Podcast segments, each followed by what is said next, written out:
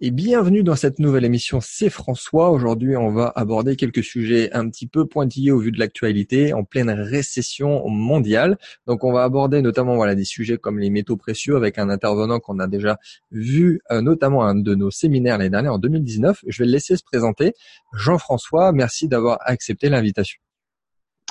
Merci François. Donc moi c'est Jean-François Faure, je suis le président fondateur euh, de Hokoff.com euh, et de Veracash. Donc Hokoff.com euh, est la plateforme d'achat et vente de métaux précieux avec garde en coffre ultra sécurisé.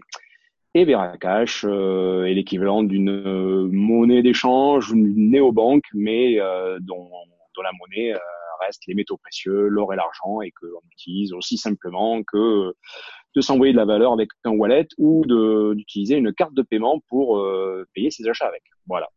Ok, bah, effectivement, c'est euh, des, des, des, prestations que je mets en avant depuis plusieurs années pour euh, pour ma communauté, pour les, les, personnes qui me suivent, parce que je l'utilise à titre personnel depuis des années. Euh, on aura le temps de réaborder ce, ce, sujet sur la technique. On a quelques questions qui reviennent très très souvent. Pour revenir plutôt sur, avant tout, sur l'actualité. Sur voilà, on a eu un crash boursier, c'est un, un, cheminement entre le coronavirus et les crashs euh, de, pétroliers. Est-ce que tu voudrais donner ton avis euh, d'un point de vue, certes pro métaux précieux, mais est-ce que tu veux faire un petit topo sur euh, sur l'état actuel de l'économie de la finance mondiale? Bon, en fait, euh, il se passe euh, globalement euh, ce que tous les gens, un petit peu comme nous, un petit peu contrariens, peuvent annoncer depuis des années. Et le jour où ça se passe, ben, on, là évidemment on dit ah ben on l'avait prévu. alors évidemment on n'avait pas prévu un quelconque virus. Enfin moi si j'avais parlé d'un d'un virus, mais c'était pas un virus comme celui-là. Moi j'avais plutôt parlé il y a un an et demi, deux ans qu'un virus informatique pourrait être un, un gros gros problème qui puisse ensuite derrière déclencher euh, des problèmes boursiers. Alors sur le coup, c'est pas un virus informatique, c'est c'est un virus bien bien dans le réel.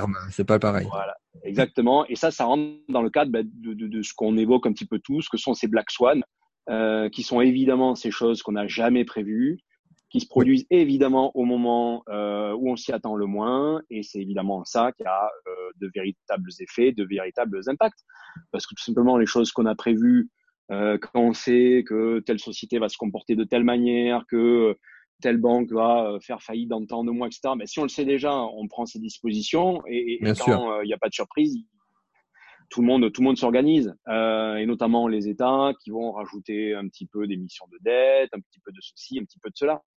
Donc voilà, le, le, euh, le sujet, il est, il, est pas là, et on est toujours entouré de gens qui sont extrêmement créatifs, donc qui arrivent toujours à anticiper euh, ce genre de choses très prévisibles. Non, non, là on est clairement sur de, de, de l'imprévisible. Euh, et là, les choses se sont évidemment déroulées un petit peu comme euh, comme prévu. Et le prévu, c'était quoi? Ben, C'est que quand on est un petit peu à la limite de l'élastique tendu, qu'on est un petit peu à, à jouer sur euh, sur la corde, et eh ben il se passe n'importe quoi. Donc ça peut être voilà un véritable virus humain, un virus informatique, tout ce que vous voulez. Ouais. Euh, là voilà, on, on tutoie euh, nos limites. Et nos limites, c'était quoi? Eh bien, c'est un système financier euh, qui avait joué un petit peu avec euh, la hauteur des arbres, on va dire. Donc on pensait que ça allait atteindre le ciel. Eh bien évidemment, ça n'atteint pas. Donc là, on, on se l'est pris en pleine figure hier. Euh, on a vu que des, des, des, choses complètement aberrantes peuvent se produire. Alors tout le monde imaginait moi, je me rappelle, il y a, il y a 5-10 ans, on imagine le pétrole à, à, à 200 dollars. Euh, oui, bien sûr. Oui, oui, il y en a qui il, il, voilà, il est passé en dessous de 30 euh, il y a quelques jours, quoi. Voilà. 50% donc, de tout va bien. Et eh bien, et eh ben voilà. Donc, euh, et c'est ça la, la, la, la, réalité à laquelle on peut être confronté.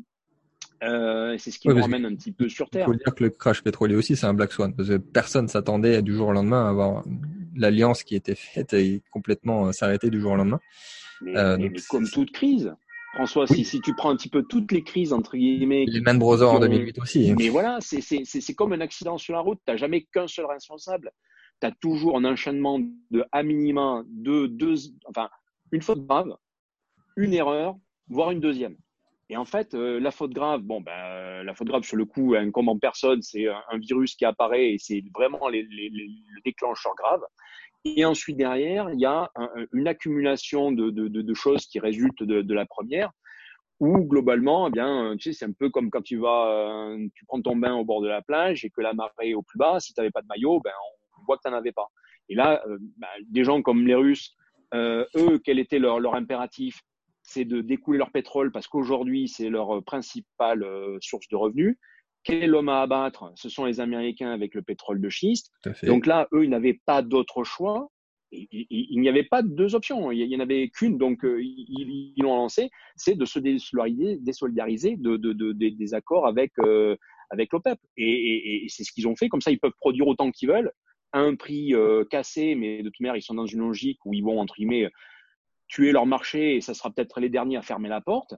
Euh, et, on est dans ce genre de, logique. Donc, tu vois, on est parti de, ce virus et en fait, euh, à la fin, tout le monde ramène la couverture à lui en fonction de son problème. Le problème des Russes, c'est le pétrole.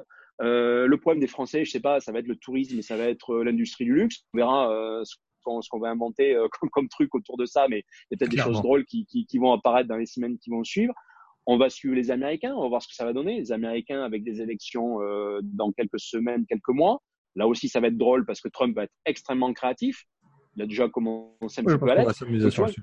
Voilà, donc tu vois, euh, on, voilà, on est parti d'un virus et maintenant tout le monde trouve de la créativité pour ramener la, la, couverture à lui. tiens, en Allemagne, tiens, on va voir peut-être ce que ça va donner du côté des banques. La Deutsche Bank euh, comment la Deutsche Bank va, va suivre euh, ce genre de choses? Quels sont euh, les, les, les, risques qu'elle a pris, par exemple, sur peut-être des, des, choses plus ou moins toxiques ou pourries qui pourraient être en rapport de près ou de loin? Avec ce qui se passe en ce moment Voilà, là, on ne sait pas. Tu vois, c'est peut-être le Black Swan de la semaine prochaine.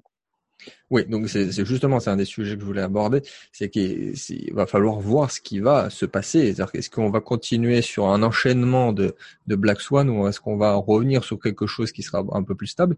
Euh, Alors avant d'aborder la question des métaux précieux, comment toi tu vois les choses, on dire à court terme et à long terme. Alors évidemment, le but c'est pas de sortir la boule de cristal, qui est toujours paradoxal parce que c'est un exercice intéressant. L'auditeur veut avoir euh, mon avis, ton avis, mais c'est impossible de le donner dans un sens. Mais comment tu vois les choses, admettons, là, dans, euh, cet été, et comment tu vois les choses peut-être dans, dans cinq ans? Je sais pas quand même super loin. non, moi, ce que je vais juste faire, c'est un, constat, euh, et c'est un constat assez drôle. Euh, bon, moi, je, je suis pas assez vieux pour avoir connu plus d'une crise majeure. Euh, alors, quand je dis crise majeure, pour moi, ben, c'est la crise de 2008 avec sa réplique de 2011. Euh, ça, par contre, je, je l'ai connu en long, en large et en travers. Euh, et ce qui est drôle à observer, c'est que alors que les causes initiales sont complètement différentes, puisqu'en 2008, on était vraiment sur une crise financière euh, et, et, et, assumée comme telle, euh, là aujourd'hui, peut-être qu'on rentrera dans une crise financière, mais qui d'abord euh, s'est déclenchée par une, entre guillemets, une crise euh, sanitaire, euh, médicale. Oui, c'est d'abord économique, oui. Voilà. oui, oui d'abord sanitaire, quoi, euh, qui, qui, qui, entraîne ensuite derrière des, des, des, des, éléments ou des leviers économiques qui vont ensuite peut-être enclencher euh, derrière une crise financière s'il s'avère que euh, telle banque n'avait pas la couverture qui allait bien, etc. En tout état de cause, pour l'instant, on se retrouve sur des, euh, des schémas et, et, on le voit dans, dans, dans le cours des actions. Euh, euh, quelle action qui dévisse, quel, euh, quel actif qui va, qui va prendre, qui va avoir un, effet contre-cyclique, euh, un petit peu la manière même des, des dans les médias tels qu'on en parle, etc. On a l'impression de se retrouver en 2008 alors que la cause est différente. Alors c'est assez drôle, ça veut dire que des causes différentes euh, entraînent les mêmes effets. Alors, ce qui va être très intéressant à observer, c'est justement on peut cocher toutes les cases de ce qu'on a pu connaître entre, moi je vais dire 2008 et 2015, hein, puisque pour moi la crise de 2008 s'est terminée à peu près vers 2015. Euh, en fait, avec la fin euh, notamment de la crise grecque, on peut dire que voilà, le, le, tout était consommé à ce moment-là. Puis sur 2016, on repartait sur euh, sur autre chose. Donc là maintenant, ce qui va être intéressant, c'est d'observer comment euh, les choses vont se dérouler derrière euh, ce que ce coronavirus a pu euh, entraîner et voir ce que ça peut provoquer par rapport à notre économie, par rapport à notre industrie, etc pour avoir une forme de comparable alors que euh, la cause initiale n'avait strictement rien à voir.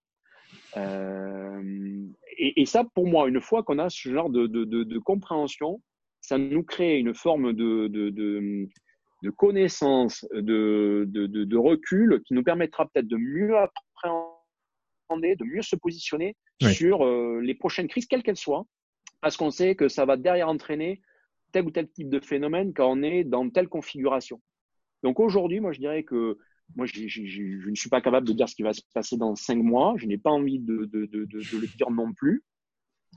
Euh, la seule chose que je constate, c'est que pour l'instant, on déroule certains steps d'une manière assez analogue à 2008.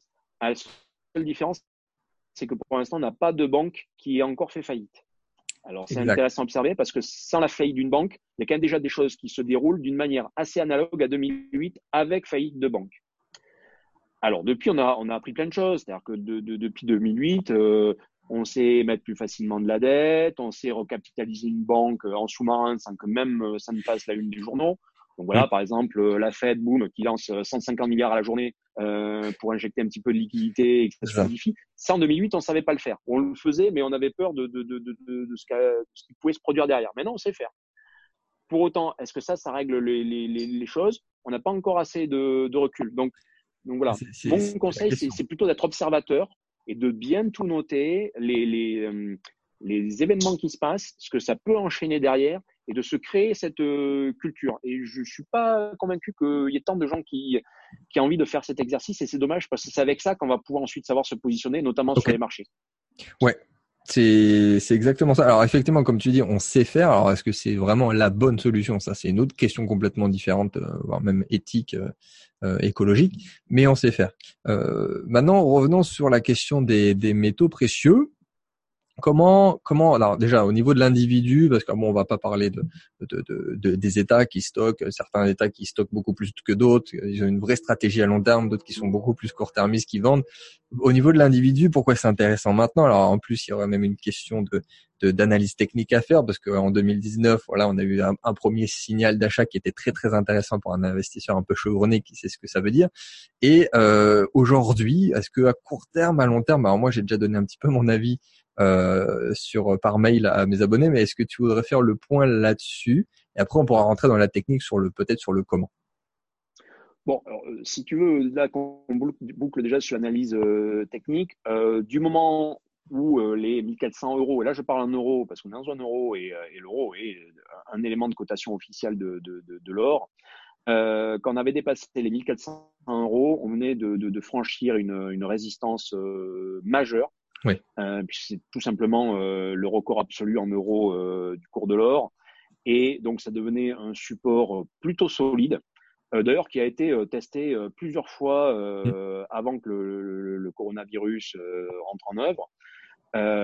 donc là, on était dans un contexte qui potentiellement, d'ailleurs, pouvait être dégradé pour l'or. Hein, C'est-à-dire que c'était l'or confronté aux logiques de marché, euh, bon, il y avait des, des, éléments de soutien comme évidemment la, la, la, guerre commerciale, etc. Mais bon, euh, business as usual. Euh, là, avec euh, le coronavirus, maintenant, moi je dirais sans, sans, sans trop m'avancer que les en dessous des 1400 euros, on va peut-être pas y passer en dessous de suite. Quoi. oui, on n'est pas prêt de le revoir, celui-là, je pense. On n'est peut-être pas prêt de, de le revoir. Bon, pour autant, on est pas nécessairement beaucoup au-dessus. Euh, donc là, on est dans une zone un petit peu, et là que depuis très peu de temps, qui est plutôt attentiste, où les gens ont envie de savoir un petit peu ce qui se passe. Et puis on a aussi euh, deux antagonismes, euh, parce qu'on est sur des volumes qui sont quand même en ce moment assez énormes sur l'or. Et avec des acteurs qui sont très différents. On a ceux qui viennent de se prendre, de se prendre des grosses gamelles oui.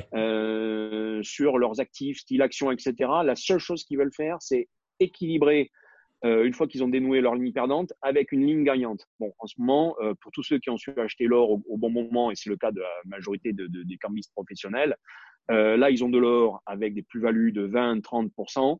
Euh, naturellement, qu'est-ce qu'ils font? Boum, euh, ils équilibrent, et ça veut dire qu'ils sont neutres sur les lignes sur lesquelles ils se sont pris par contre 20-30% à la baisse. Donc ça, c'est les gens qui ont d'ailleurs fait baisser le cours de l'or il y a de cela à peu près 15 jours. Oui. Euh, le cours de l'or avait fortement baissé, les gens ne comprenaient pas pourquoi, mais la réponse était excessivement euh, simple. Pareil, on l'avait vu en 2008, ça aussi. Hein. Euh, c'est que tout simplement, à ce moment-là, on vend vite, vite son or pour que quand on présente le bilan euh, de, de, de, de, ce qu'on vient de dénouer, ben bon, voilà, on soit à peu près euh, pas trop perdant, voire même un petit peu gagnant.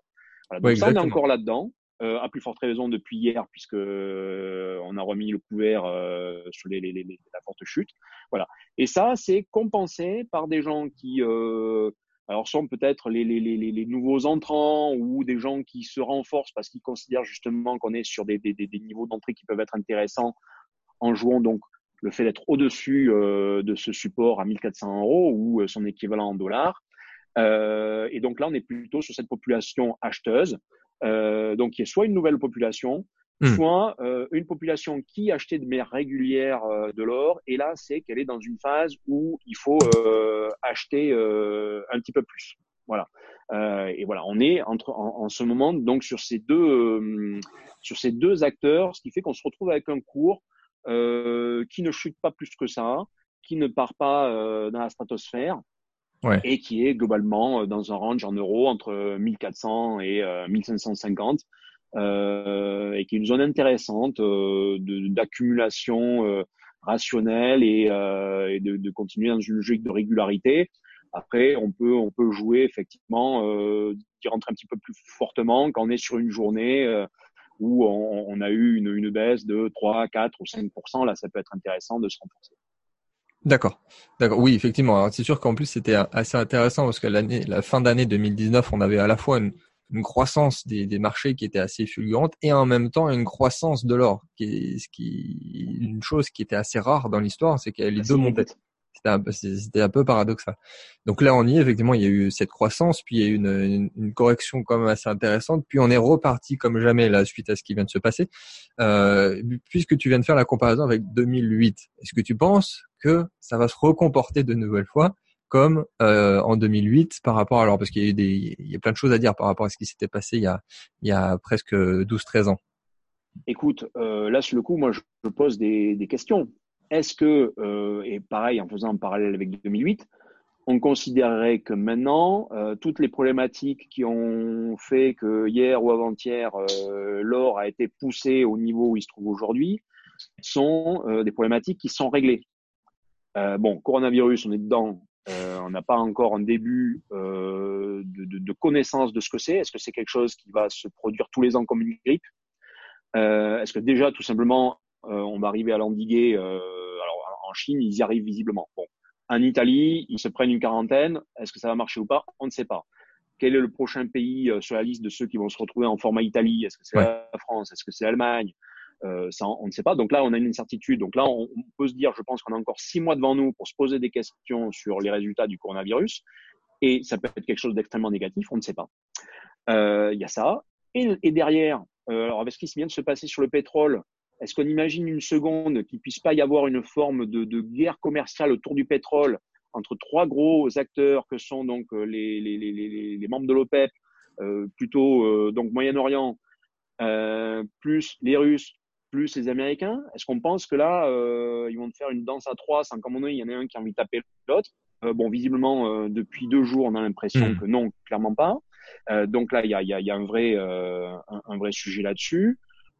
Ensuite, quand vous avez une Chine qui, sur le coup, va se retrouver depuis très longtemps avec une croissance qui va être plutôt atone, quelle va être sa réaction? Qu'est-ce qu'elle va vouloir faire? Alors, Sachant que la Chine, hein, il faut quand même euh, garder en tête qu'ils ont un plan sur 100 ans depuis 1949 Exactement. et de redevenir quand même le, le, la première puissance mondiale. Ça, c'est quand même euh, leur focus. Ce qui a toujours euh, été le cas dans, dans l'histoire. C'est-à-dire que les 150 dernières années, c'est une anomalie de l'histoire où on a eu les États-Unis, euh, qui, qui l'hégémonie de les États-Unis était quelque chose de bien particulier. Et normalement, oui, la Chine, c'est 25% du PIB mondial mais évidemment, enfin, voilà, on va dire que l'hégémonie des, de, des États-Unis, c'est un peu comme l'hégémonie euh, qu'on a eue euh, de l'Espagne euh, au XVIe siècle, vite fait, quoi.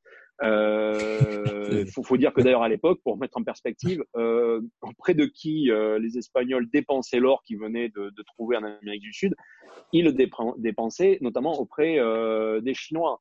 Donc, euh, on est un peu sur des sur des sur des phénomènes un, petit peu euh, similaires. Euh, donc oui, on est on est face à une culture millénaire qui, qui a envie de le, de le redevenir. Euh, donc voilà, là aussi, euh, on, on, est dans ce genre de choses. Donc globalement, et, et là, je ne parle que d'éléments plutôt géostratégiques. Mais après, sur l'économie, est-ce qu'on a mmh. réglé nos problèmes de dette? Euh, non. Alors certains vont dire que la dette n'est pas un problème. Moi, je pense quand même que si, si ça n'est pas correctement géré et si euh, en face on n'a pas quelque chose qui, qui, tient la route. Euh, donc on peut dire que par de la méthode Coué, on émet de la dette et ça satisfait tout le monde. Ouais, ok, euh, tant que tout le monde y croit, c'est très bien. Euh, sauf que voilà, il suffit que tu aies un, un, grain de sable qui, qui vienne gripper un petit peu tout ça, et ta dette, tu te la retrouves sur sur les bras et tu sais pas quoi en faire. donc ça, on peut toujours être dans cette logique. On est d'ailleurs aussi sur des ratios justement, là, je vais plus parler de la dette au sens étatique, mais plus de la dette privée. Mmh des ratios dette privée avec PIB euh, qui rentrent dans des, dans des postures qui sont peut-être pas très très bonnes et, euh, et là les keynésiens pourront me dire qu'on est sur des ratios euh, justement euh, dette privée euh, PIB qui sont plutôt plutôt angoissantes. là je fais référence à Danny Lang notamment qu'on connaît bien de, de, ton côté. voilà.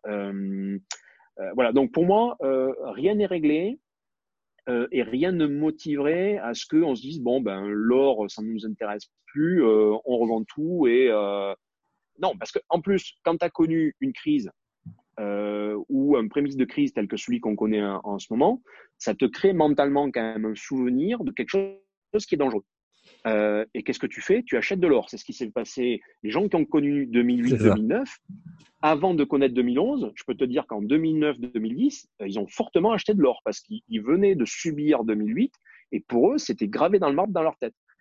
Oui, il suffit de regarder les chiffres. Hein. Ben oui, enfin, voilà, les, chiffres sont là. Quoi. 2011 a remis le couvert sur l'euro. Euh, tout le monde a cru que l'euro allait mourir et il a failli mourir. Il faut quand même s'en souvenir. Ça s'est joué à pas grand-chose. Euh, et ça, ça a duré comme ça euh, jusqu'en 2013 où là, on considérait que tout allait mieux. Donc là, voilà, euh, l'or a baissé, c'est-à-dire que sa posture de bouclier, en fait, on a rangé le bouclier. Pour moi, c'était pas une c'était pas une bulle euh, qui éclatait, non, c'était juste que ben c'est bon, l'or, on considère qu'il a fait son job, on range le bouclier et on passe à autre chose. Voilà. Euh, les gens qui étaient un petit peu malins ont continué à en acheter de manière régulière. Je peux te dire que ceux qui ont acheté de l'or en 2013-2014, euh, aujourd'hui, ils sont euh, extrêmement contents. Je suis content. Je suis, je suis effectivement, oui, c'est ça. C'est-à-dire que on, on, compare toujours à ce qui s'est passé, ce qui est intelligent, faut le dire. Après, c'est sûr qu'on ne sait jamais ce qui va arriver en tant que tel, puisque c'est pas arrivé, soit parce qu'on a un black swan, parce que, ou alors on n'a pas assez de recul, on n'a pas assez de data. Ça, c'est sûr. Après, là, on vient de conclure quand même que c'était intéressant. Alors, tout est relatif encore une fois, mais que c'est intéressant de se placer maintenant sur l'or, sur les métaux précieux, d'un point de vue purement euh, technique. Pour ceux qui ne connaissent pas, soit au coffre, soit vers la cache, qu'est-ce qui est plus intéressant à faire? On va vers quoi? On fait comment? Euh, Comment ça fonctionne? Écoute, euh, ça va être en fonction un peu de, de, de, de la visée à, de durée qu'on peut avoir sur son achat autour de l'or et, et, en bout de course, le moment où on souhaite revendre. Euh, si on souhaite plutôt revendre à moyen ou long terme, euh, au coffre, c'est intéressant parce que ça va permettre de se positionner sur des produits, mais dans leur individualité. Quand je dis leur individualité, c'est-à-dire se dire, bah, tiens, voilà, là, je fais un focus sur du Napoléon.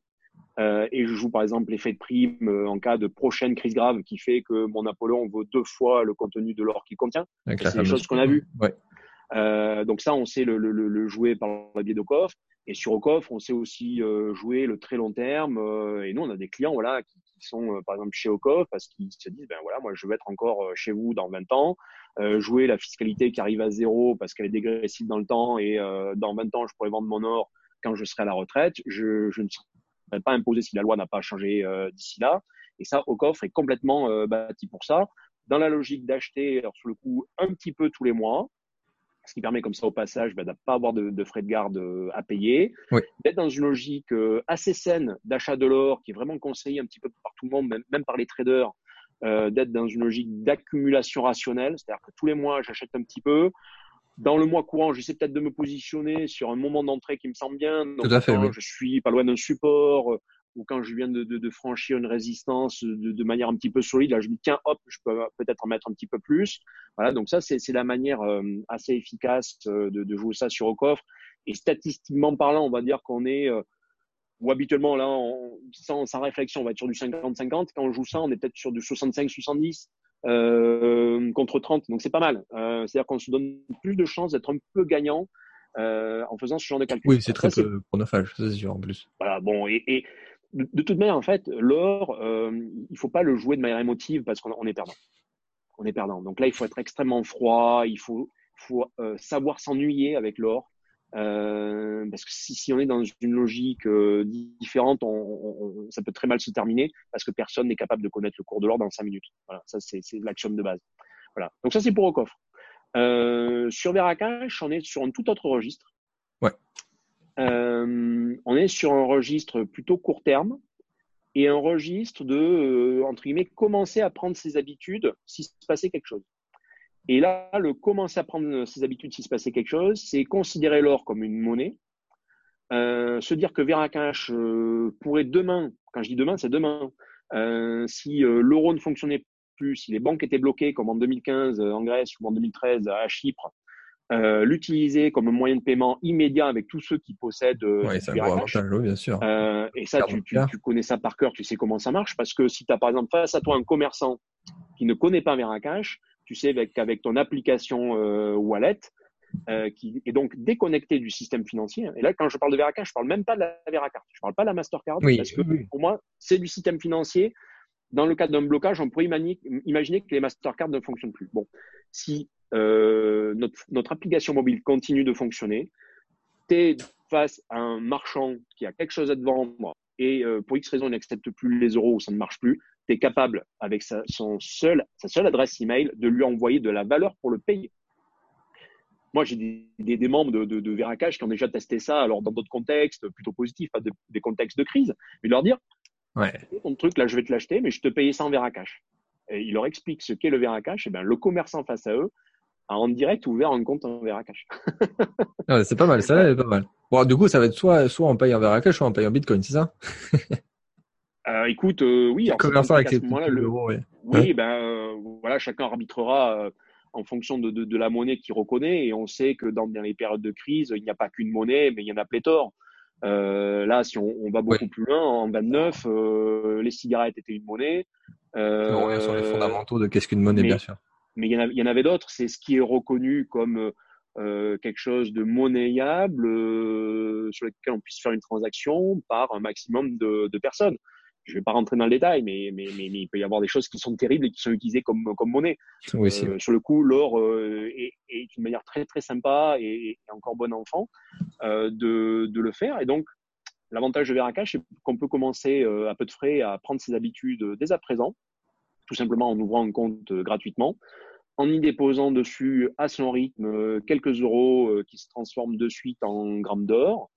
Euh, et puis un jour, tiens, euh, s'amuser euh, à dépenser avec sa Veracard, voir si ça marche. Et euh, par magie, euh, ça va fonctionner.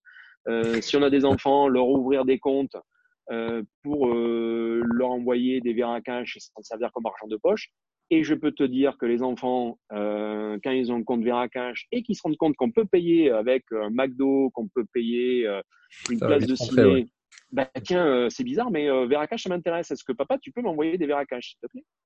Euh, Donc là, que derrière, ce soit de l'or, de l'argent, du diamant euh, ou autre chose, ils s'en fichent. Ils savent qu'ils ont un pouvoir libératoire.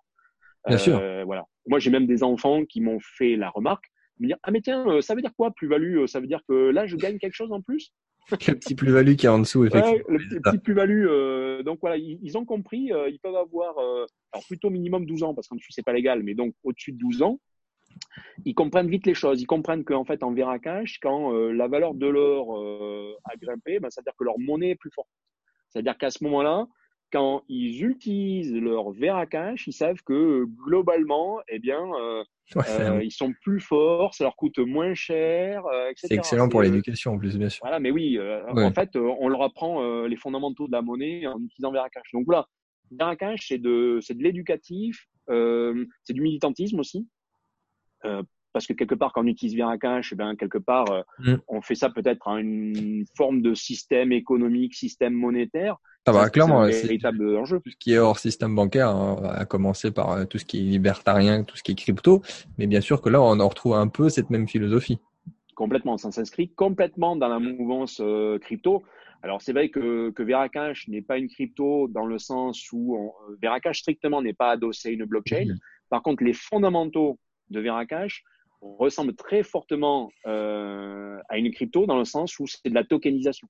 C'est-à-dire que nous, depuis 2012, que le, le, le, le système, en fait, le noyau de base a été inventé, euh, on tokenise en fait des, des, des mini fractions, des poussières euh, d'or, donc c'est cinq chiffres après la virgule du gramme, et ça c'est complètement transparent pour l'utilisateur, il ne le Oui. voit même pas, il n'en a pas la, la, la connaissance, mais nous c'est notre fondamental, euh, c'est du token. Bien sûr, Du oui, c'est ça. On, en fait c'est du token même. comme le, le XRP.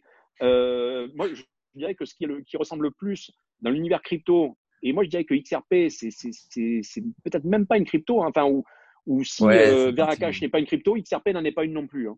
C'est ça. Euh, et, et, on est assez similaire en fait sur le fonctionnement. La différence entre XRP et Veracash, c'est que Veracash, le tangible, bah, lui, il est là. C'est adossé euh, il, il, est, il, est, dans des coffres. Voilà, exactement. Oui, et surtout, il est dans les coffres. Ça. Et en système bancaire, encore une fois. Ok. Tout à fait. Ok, bon bah je pense que c'est assez clair pour le pour le fonctionnement. Après on va essayer de mettre des, informations dans la description, que ce soit des liens, que ce soit des euh, de, de la doc. Est-ce que tu veux rajouter quelque chose Alors soit voilà sur le sur les mois à venir pour euh, pour Veracash et Okoff, sur ce qu'ils vont développer, mais aussi par rapport à ce qui serait intéressant de faire maintenant aujourd'hui pour le notre futur, le futur de nos de nos enfants également? Je te laisse la parole. Bon, et euh, là déjà je vais faire juste un petit focus sur un dernier service qu'on a lancé qui s'appelle euh, VeraOne. Bien sûr, bah, bien sûr, vas-y.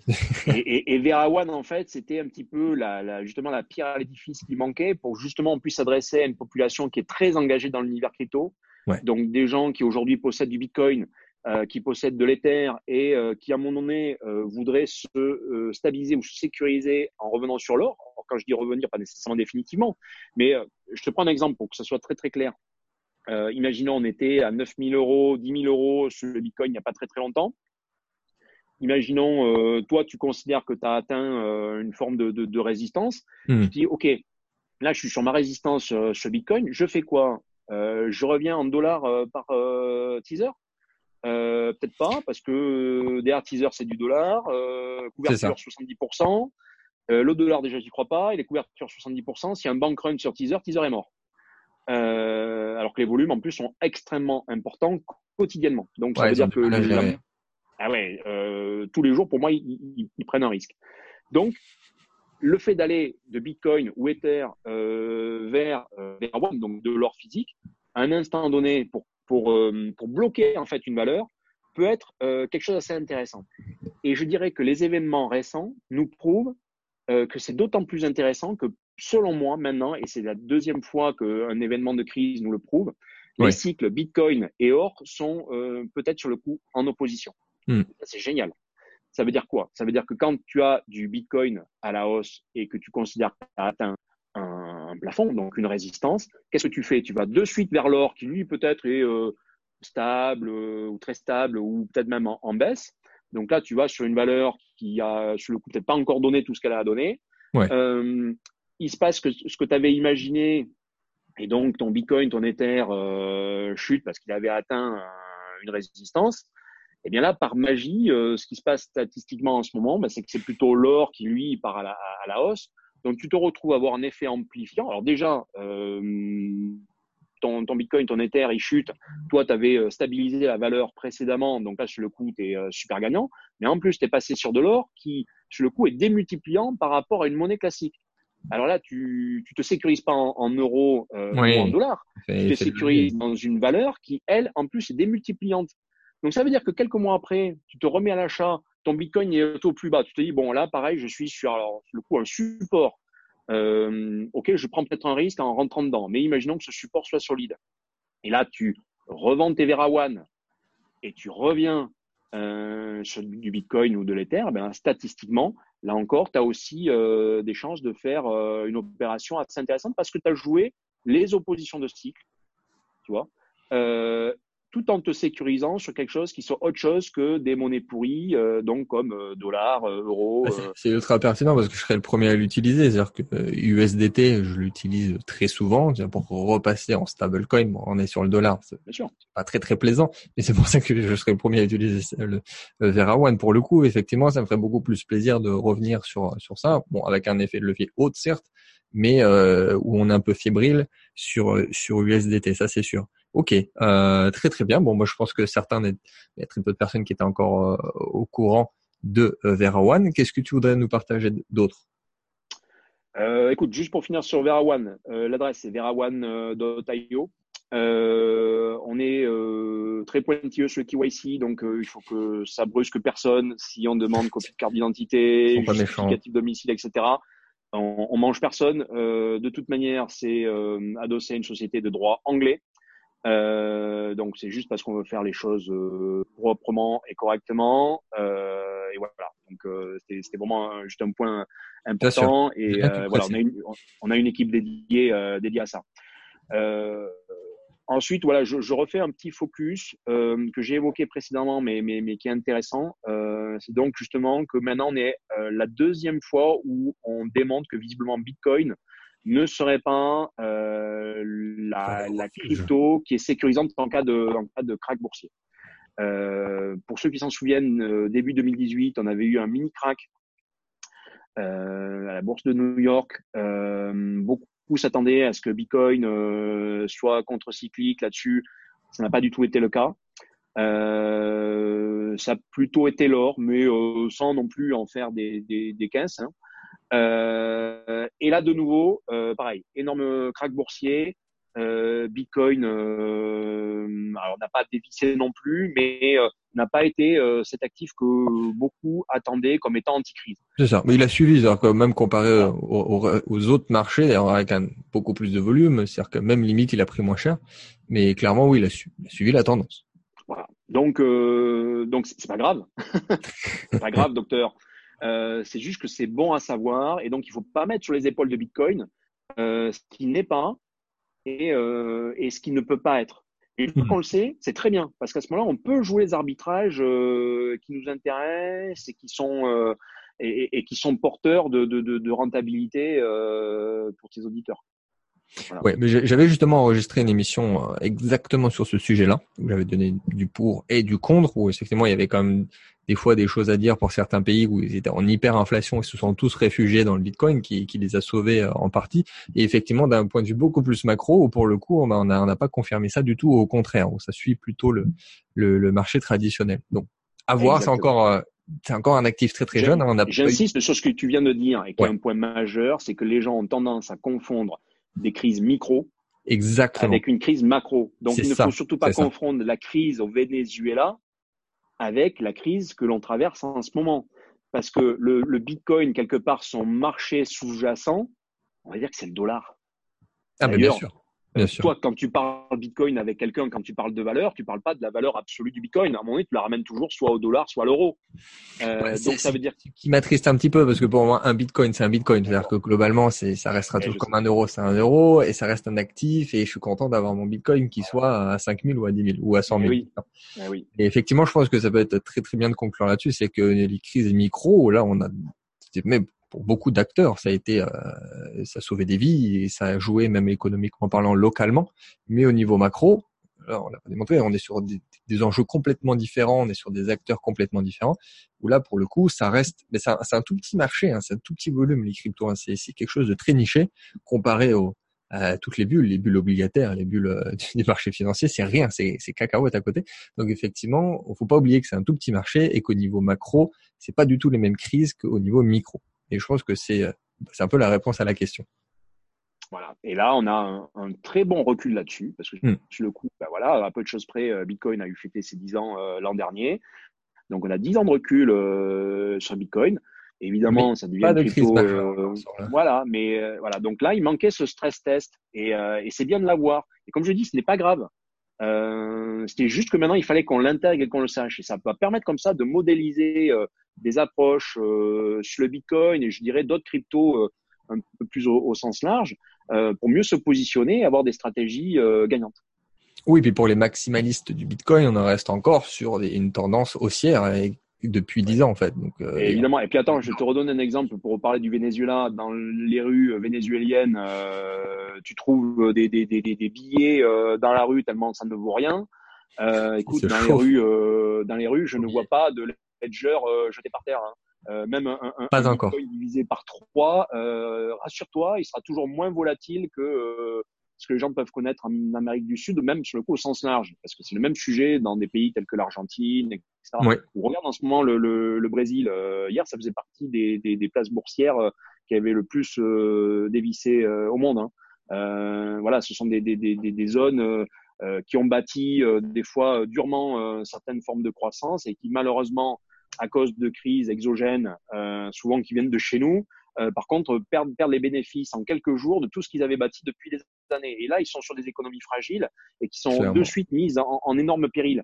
Euh, voilà, tu as un bitcoin divisé par deux, je peux dire tu restes toujours euh, le roi du pétrole. Euh, ah, bah c'est pas la monnaie qui a été divisée par 10 000. exactement. exactement. Malheureusement, mais c'est le cas. C'est le cas. Ok, super. Bah, merci beaucoup à toi, Jean-François. Euh, est-ce que tu veux rajouter quelque chose pour conclure ou est-ce qu'on peut te retrouver? Alors évidemment, comme je le répète, on va donner le plus d'informations possible en description. Euh, mais ou si on a des questions, alors évidemment, mettez-les dans les commentaires. Mais si vous avez des questions précises, soit à moi, soit à Jean-François, n'hésitez pas. Écoutez, pour ceux qui veulent me poser vraiment des, questions euh, très directes, un petit peu en mode message privé, je vous donne directement mon adresse, euh, c'est jf4 at veracash.com. Donc J-F-F-A-U-R-E veracash.com euh, et je me fais fort de, d'y répondre. Soit individuellement, ce sont des, questions très très pointues, et s'il y a des questions un petit peu euh, généralistes, comme maintenant on, a un studio vidéo du côté de Coveracash et qu'on va peut-être devenir un média, je, je, tente de, faire une vidéo euh, que toi, François, tu pourras relayer. Ok, bah avec grand plaisir. On va faire une petite euh, question-réponse. Et euh, bah, on se dit à très très bientôt. Alors, Jean-François. Ciao. Ciao. Merci. Ciao.